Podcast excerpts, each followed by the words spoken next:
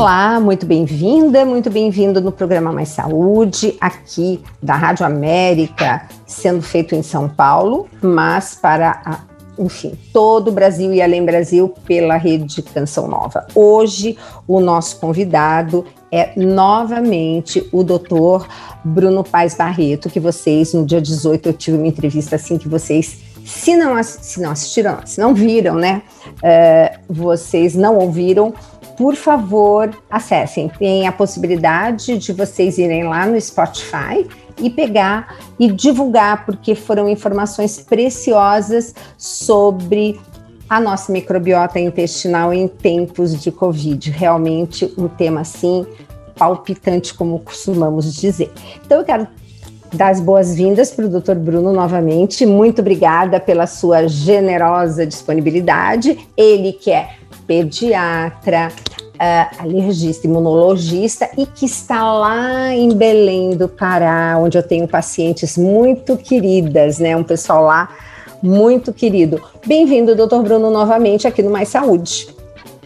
Obrigado, Gisele, obrigado pelo convite. É um prazer muito grande estar aqui com você e poder, mais uma vez, compartilhar essas informações tão, tão na moda e tão importantes para a população de maneira geral em tempos de Covid. Pois é. Eu falo de intestino desde que me conheço por gente em termos de nutrição, né? Que nutrição é a minha segunda carreira, né? Então eu já fui para nutrição no momento em que é, microbiota intestinal já se falava, né? Ainda mais nos Estados Unidos, no Instituto de Medicina Funcional, onde eu acabei fazendo a minha certificação. E é realmente a minha paixão. Então, nós falamos tanto da importância da preservação da nossa microbiota, não tomando medicações inadequadas, aquele uso indiscriminado de antibióticos e vermífugos e uma série de, assim, de medicamentos que hoje estão sendo até prescritos, como a gente sabe, sem muita comprovação para aquilo que se chama de prevenção do Covid, né? Agora, Vamos começar um, vamos começar um caminho uh, falando e explicando sobre esse universo novo que para muita gente ainda se chama de flora intestinal. Então, nós vamos fazer muitos programas juntos, eu tenho certeza, doutor Bruno, quando o senhor tiver disponibilidade, eu vou aí roubar um tempinho seu e a gente vai começar um caminho explicando para nossa população esse universo que hoje está fazendo tanta diferença, enfim, na vida de todos nós. Então, é, Gisela, acho que a gente tem que realmente retroagir um pouquinho no tempo e além de nós termos da época da flora intestinal, né, que a gente já não fala mais em flora, eu acho que a gente tem que retroagir bastante, porque eu sempre coloco na, nas minhas aulas, um dos slides que eu coloco, que é sempre um slide que eu acabo repetindo é, com muita frequência, é o slide que mostra a questão da nossa perda da diversidade microbiana ao longo do tempo. Né? E esse tempo não é um tempo de hoje, não é um tempo de Covid, não é um tempo de, de 100 anos atrás, eu estou falando de alguns milhares de anos atrás. Então, o ser humano, quando nos primórdios, nas, nas eras primordiais da nossa civilização, da nossa, da nossa condição como ser humano, uh, ele vivia numa situação muito diferente do que a gente vive na situação hoje. A gente tinha eh, eh, exclusivamente alimentos in natura, uma vivia da caça, da agricultura, da pesca, não tínhamos refrigeração, não tínhamos alimentos industrializados, multiprocessados, não tínhamos antibióticos, dependíamos apenas de, exclusivamente da alimentação natural, aleitamento materno era a única opção para essas crianças, parto normal não tinha outra opção que fosse isso daí, então a gente tem que retroagir muito e entender que isso ao longo do tempo foi vencendo fatores de risco bastante grande para essa situação.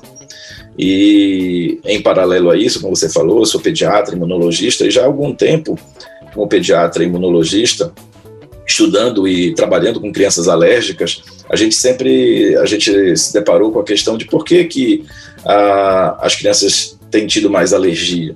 Por que, que as crianças têm tido mais autismo? Por que, que as crianças têm tido mais diabetes? Por que, que essas doenças crônicas não transmissíveis da infância, que, é, que são uma epidemia, uma pandemia tão grande quanto a do Covid, vem nos assolando. Né? Então, quando a gente vai começar a pensar nisso, vem uma, uma, série de hipóteses na nossa cabeça, hipóteses na cabeça dos outros pesquisadores que me antecederam, e uma delas é a hipótese da higiene, por exemplo, já tem desde 1984 por um pesquisador é, norte-americano que que estudando famílias é, numerosas e famílias não numerosas, observou que aquelas famílias mais numerosas, é, cujos filhos é, tinham contato entre eles e cuja a transmissão de doenças infantis, como por exemplo sarampo, rubéola, cachumba, doenças comuns da infância, é, faziam com que essas, essa família mais numerosa tinham menos é, quantidade de alergia, de asma.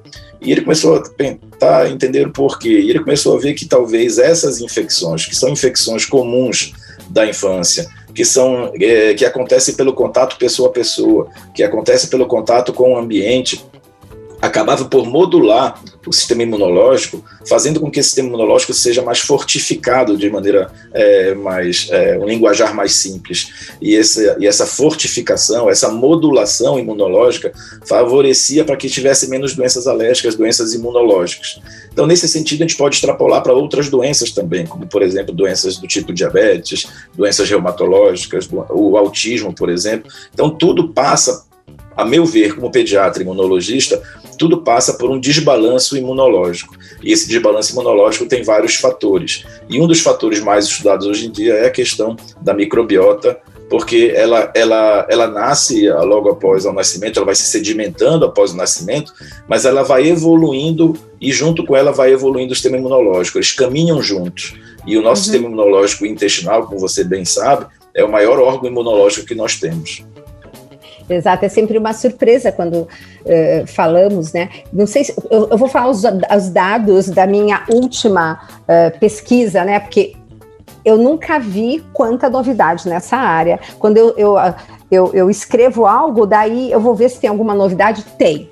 Então, ah, uma das últimas uh, coisas que eu li foi que de 75% a 80% do nosso sistema imune, poderíamos dizer que está no nosso intestino? Poderíamos dizer isso? Podemos sim, com toda certeza. É o maior é, cenário imunológico que nós temos hoje em uhum. dia. Né? O intestino, quando, o intestino, quando aberto, por exemplo, se puder ser aberto, ele fica do tamanho de uma quadra de tênis, né, o seu tamanho. E isso imagina que cada parte desse intestino subjacente a ele tem alguns atores imunológicos, células imunológicas, linfócitos, é, células de dendríticas, é, linfonodos, é, macrófagos e assim vai. Uhum.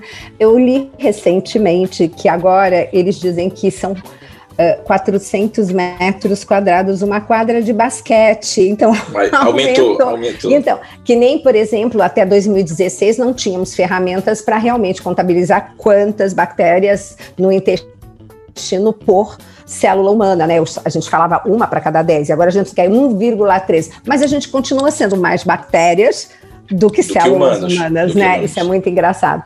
Quem Bom, domina quem, né? Quem domina quem hospeda quem, né? No começo, eu sempre dizia, não, nós não somos o que comemos, nós somos aquilo que absorvemos. Hoje, literalmente, eu digo, nós somos aquilo que damos para nossas bactérias se alimentarem. E elas devolvem o que nós demos, de bom ou de ruim. Tá certo isso? Tá corretíssimo. E tanto é que nós extrapolamos os conceitos, por exemplo, do, dos probióticos, que seria mais voltado às bactérias, para o conceito dos é, pós-bióticos, ou seja, aquilo que provém das bactérias, que são fundamental para a nossa imunomodulação, como, por exemplo, os ácidos graxos de cadeia curta. Né, ah, por exemplo, butirato. Butirato, né, é... propionato, acetato, que, é, que agora está cada tá vez tão... mais em voga, com todo, com todo o valor mesmo.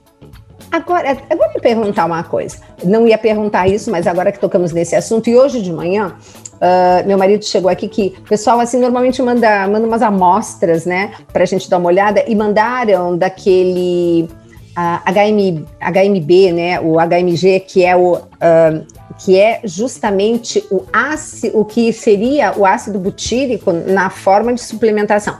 Mas eu fico me perguntando, será que ele é tão eficiente quanto o ácido butírico produzido de uma forma endógena? Eu sempre fico nesse questionamento.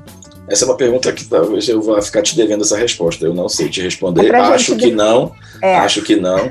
Acho que é difícil você sintetizar o butirato especificamente uhum. de uma maneira sintética para que seja Sim. absorvido. Esse seria um sonho de para todos nós, mas eu não sei até que é, ponto é, a gente eu vou te mandar depois o que eu tenho e você a gente a gente dá uma discutida. Agora, uma das coisas que nós sabemos é que o parto, quando normal, ele confere uma imunologia assim para essa criança imensa. Por exemplo, a, o fato da mulher ter que fazer uma cesariana, ela está toda programada para um parto normal, mas não vai ter, ela vai ter que fazer uma cesárea. Aquele artifício de colocar uma gase na vagina e assim que o bebê nasce, faz lá tudo que precisa e lambuza o bebê com essa gase, isso já, digamos assim, ajuda realmente? Esses são estudos interessantes, eles foram os, os, primários estudos nesse campo, foi feito por uma pesquisadora venezuelana que mora em Nova York, é, é que foi ela do, chama o sobrenome dela é Domingues Bejo, Domingues tracinho Belo, Domingues Belo, é. é. Eu até Espanhol, comentei, eu passei passei um WhatsApp, porque sabe que nós temos muitos profissionais da área da saúde que nos assistem. Então, toda vez que a gente falar, que nem você disse sobre as famílias maiores, que foi um pesquisador, quando a gente puder citar, Pode uhum. ficar à vontade, que às vezes a gente não quer ficar falando nomes em inglês, etc. Então, essa foi a, a, a pesquisadora que começou com.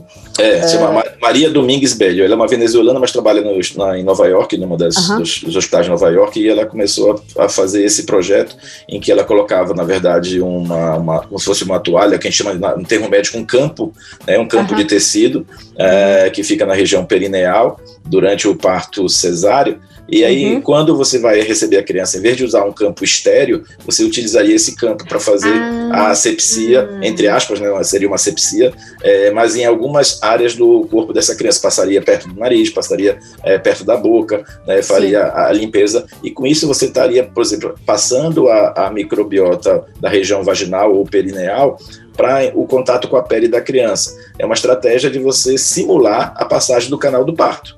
Uhum. É, então, em, em, teoria, é uma coisa bem interessante. Na prática, a gente ainda precisa de mais tempo de estudo para fazer estudos de longo prazo, estudos de corte, que nós chamamos para ver o grupo que fez e o grupo que não fez, se vai ter alguma diferença, mas em teoria é uma coisa interessante. Existem alguns uhum. tipos de é, cuidado, questão de contaminação, de infecção, bactérias outras que poderiam Sim. se aproveitar Sim. numa criança que é talvez um ser humano ainda um pouco delicado. Né? Uhum. Mas eu acho que, eu acredito muito na teoria, eu acho que é interessante. Tá.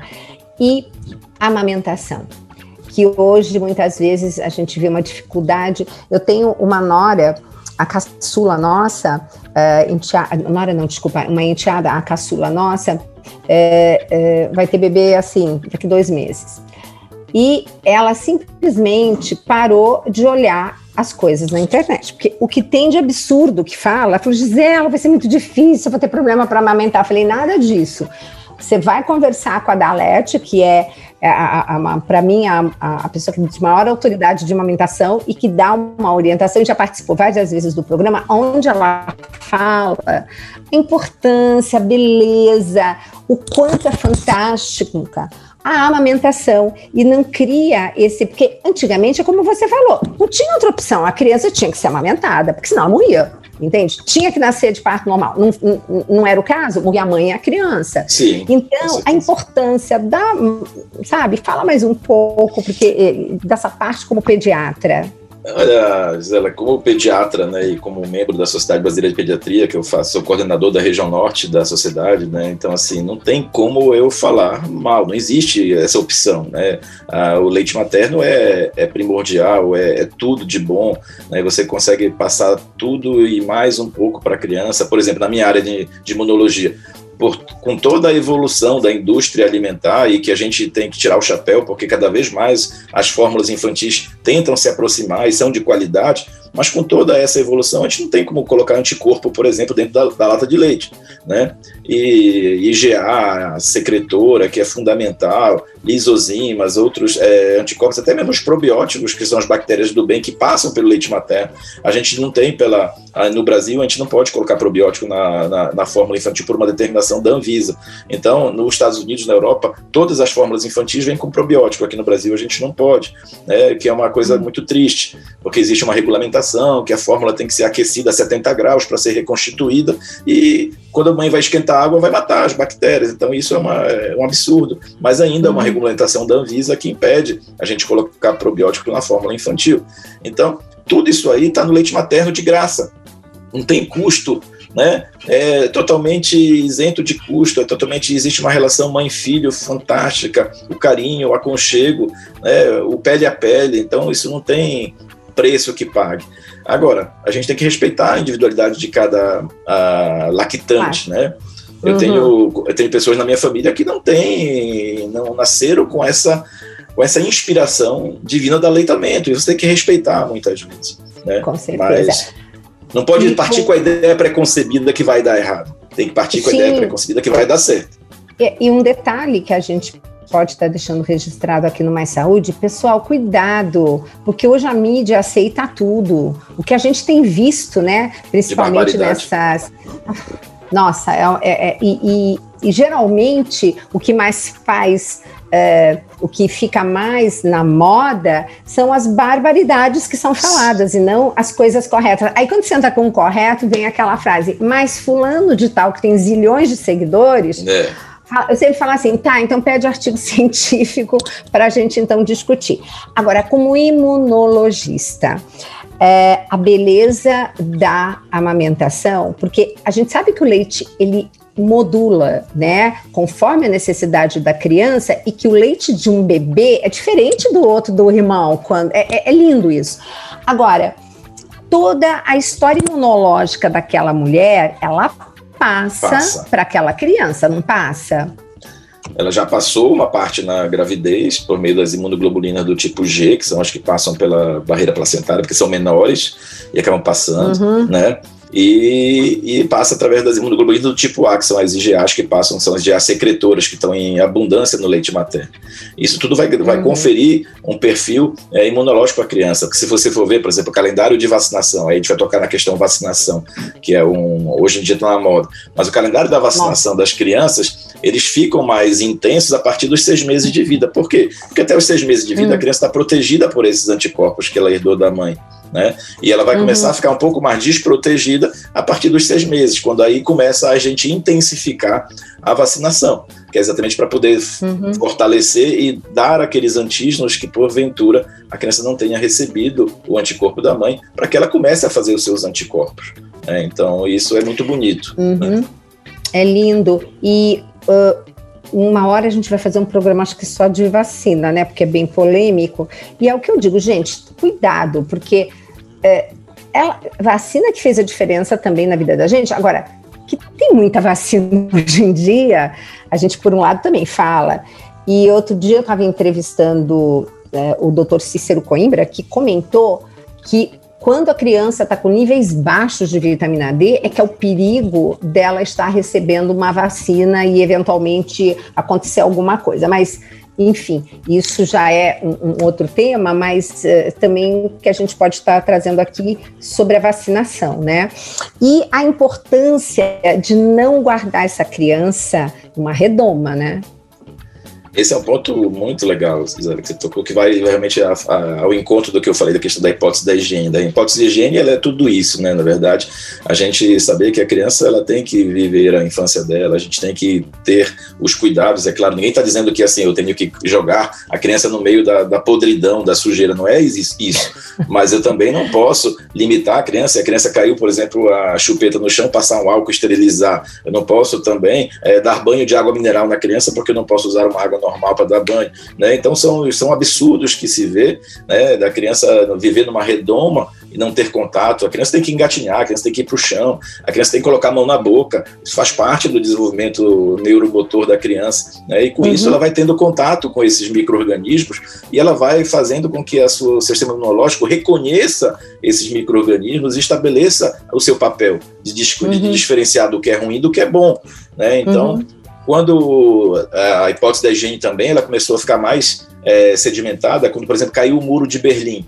Isso é uma coisa histórica e, e bonita. Caiu o muro de Berlim. Eu tinha duas uhum. Alemanhas.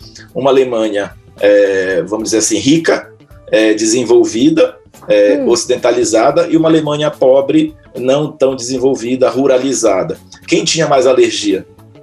Aqui era pobre. Aqui era, ou desculpa, aqui tinha menos alergia, não, aqui, aqui era, era pobre. A, a que tinha é. a rica tinha mais alergia, né? Por quê? Porque exatamente porque a, a, hipótese da higiene fala sobre isso. Então eles tinham menos contato com a questão urbana, com a questão rural, com o campo, com doenças da infância, e isso fez com que o sistema imunológico dessas crianças mais ricas, entre aspas, fosse um sistema imunológico mais pobre, né? Então ela é rica no sentido socioeconômico e Sim. pobre no sentido imunológico, né? Uhum. E o outro lado e outro lado era o oposto. O Eram oposto. pobres no sentido socioeconômico e ricos no sentido imunológico. Né? Tá. Então, isso é uma analogia interessante. Muito. Doutor Bruno, podemos uh, pensar, por exemplo, deixa eu ver quanto tempo ainda a gente tem, porque o, oito minutos, né? Ainda dá para falar bastante. Uh, por exemplo, nós podemos uh, dizer que provavelmente as crianças urbanas, em época agora que nós ficamos praticamente quase um ano, né? Nós estamos nesse momento, assim, nesse isolamento, nesse confinamento. O senhor acredita que essas crianças serão crianças mais predispostas a muito mais problemas, alergias e outras coisas? Difícil cravar é uma resposta de 100% para você, mas eu acho que é o que a gente vai conversar talvez é, em outras lives, né? Sim. É exatamente sobre isso. É questão de que eu acho que elas viveram num ambiente mais, vamos dizer assim, aparentemente melhor, mas entre quatro paredes, com um nível de estresse maior, com uma alimentação mais, vamos dizer assim, é, industrializada, multiprocessada. Uhum. Né? Então, com a, a, o acesso a medicamentos que a gente não sabe se eram bons ou não, mas que foram dados de Exato. maneira ina, inadvertidamente. Né? Então, para essa criança. Agora, isso só vai ver essa resposta daqui a 10 anos, daqui a 5 anos. Não, essa resposta não vem agora. É. A gente não vai pagar essa Exato. conta agora. Né? Não, inclusive, relembrando, gente, vão lá no Spotify, tem o programa que o Dr. Bruno fez conosco, uh, também ao vivo no Mais Saúde, e que nós falamos assim, o tema central foi exatamente esse, o que esperar da nossa microbiótica em tempos de Covid, uh, enfim, tudo isso. Agora, Uh, eu nunca me esqueço aquela capa da Nature que seguramente o senhor viu com a criança no meio dos patos brincando, aonde eles falavam da hipótese da higiene que tinha que realmente deixar essa criança em contato com a natureza, que isso fazia parte de um crescimento saudável, né? E falando de criança ainda, é, que a gente pegou aí desde o nascimento, aleitamento, agora estamos conversando sobre isso, tem aquela famosa uh, aqueles famosos mil dias, né? Conta um pouquinho o que, que são esses mil dias. É, a primeira coisa que a gente tem que saber, que às vezes as pessoas não sabem, é que os mil dias eles começam antes do nascimento, né? Os mil dias começam na concepção. Então, uhum. são exatamente os nove meses de gestação, mais uhum. os primeiros dois anos de vida. Então, vai ter os dois anos e onze meses, então até uh, início da concepção até esse pedaço. Então, é o período de que a gente chama de cada vez mais estamos entendendo que é o período de programação da, do indivíduo, ser humano. Então, tudo que acontece com a gente, uma grande parte do que acontece com a gente na fase, na fase adulta, foi programado lá atrás. E isso é uma coisa que a gente não sabia com tanta ciência e hoje em dia está cada vez mais sabendo disso. Né? Uhum. Né? Então, o que corrobora esses estudos, por exemplo, da microbiota e da programação, são os estudos que são feitos em animais de experimentação. Então, tudo começa no animal de experimentação. Então, uma, uma, coisa que se faz, como que se fez e que se viu, é que assim, deixa esse animal de experimentação nascer num ambiente totalmente estéreo e ver o que é que acontece. Né? Então, eles são criados num ambiente estéreo, e nascem no ambiente estéreo. E aí o que acontece? Acontece uma bagunça imunológica, porque eles não têm nenhum reconhecimento de antígenos, é, antígenos do mal, vamos dizer assim, e, a, e o sistema imunológico deles fica muito fragilizado. Então, uhum. Então você precisa ter este contato antigênico, e isso acontece já desde o nascimento, ou até mesmo antes do nascimento. Hoje em dia, você deve ter visto os estudos de microbiota, eles começam a falar sobre microbiota intrauterina, Aí eu estou exatamente nesse ponto. Nesse ponto, microbiota é, no líquido amniótico ainda é uma coisa, é uma, ainda é uma coisa incipiente. É claro que não tenho tanta quantidade quanto eu vou ter depois do nascimento, mas parece que eu já tenho aí é, indícios não só do, da bactéria, do, do, do, do microorganismo, mas dos seus pós-bióticos, dos seus subprodutos que estão atravessando a barreira placentar. Então uhum. parece que isso talvez seja até mais importante do que a presença da bactéria em si, que ainda alguns estudos questionam se eu consigo realmente capturar bactéria, se eu consigo, é, se isso não pode ser uma contaminação na hora da, da, da, da, coleta. Então ainda existe uhum. uma certa briga é, uhum. entre, entre os, os, pesquisadores sobre a presença ou não de bactérias a nível placentário, mas o seu subproduto parece que já é uma coisa bem importante. Muito interessante isso, né? Nossa, é fascinante. Eu sou apaixonada por esse tema há muitos anos, desde o meu primeiro livro, né?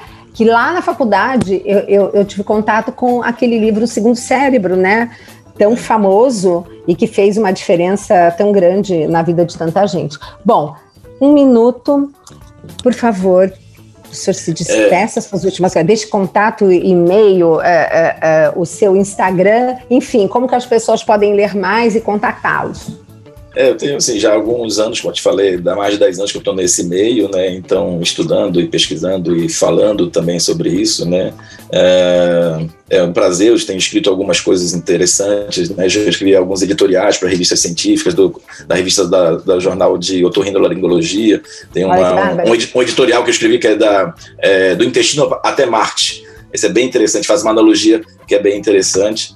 É, tem outro texto que eu estou escrevendo também que é bem interessante, que fala do, do desequilibrado, é, não, do, como é que se chama? Do violento T-Rex, que seria o Tiranossauro Rex, até o desequilibrado T-Reg, que seria o linfócito T regulador. Ou seja, Ai, toda, toda essa história que começa lá no dinossauro e chega uhum. até hoje nesse desequilíbrio imunológico. Então Ai, é um prazer muito bárbaro. grande. Uhum. É, eu tenho, o meu Instagram é alergia, imunologia, pediatria, tudo junto. Uhum. É. Então é um Instagram okay. que a gente tem trabalhado mais a questão científica e quem quiser Perfeito. maior informação, depois a gente pode passar o contato por e-mail também. Por favor. Bom, pessoal, acho que vocês amaram. E olha, eu vou realmente fazer live com o Dr. Bruno, porque tem uma bom, live em uma hora a gente pode conversar tanta coisa. E agora eu tenho que ser assim, tem que focar, né? Porque você começa a falar, eu já vou viajando, né? É. Então, vamos focar por temas, porque tem muita coisa bacana para informar e, e, é muito simples, né? A gente, se tivesse acesso, porque eu digo que o maior. Eh, eh, o que a gente pode fazer de melhor para a nossa população é informação de qualidade, porque com isso ela faz, ela tem acesso a realmente fazer a diferença na vida dela. Então eu conto muito com profissionais assim do né, do naipe do Dr. Bruno para a gente poder continuar fazendo assim programas de excelente qualidade, tá bom? Agradeço Obrigado. profundamente a disponibilidade e vocês, meus queridos e queridas, até o próximo. Mais saúde.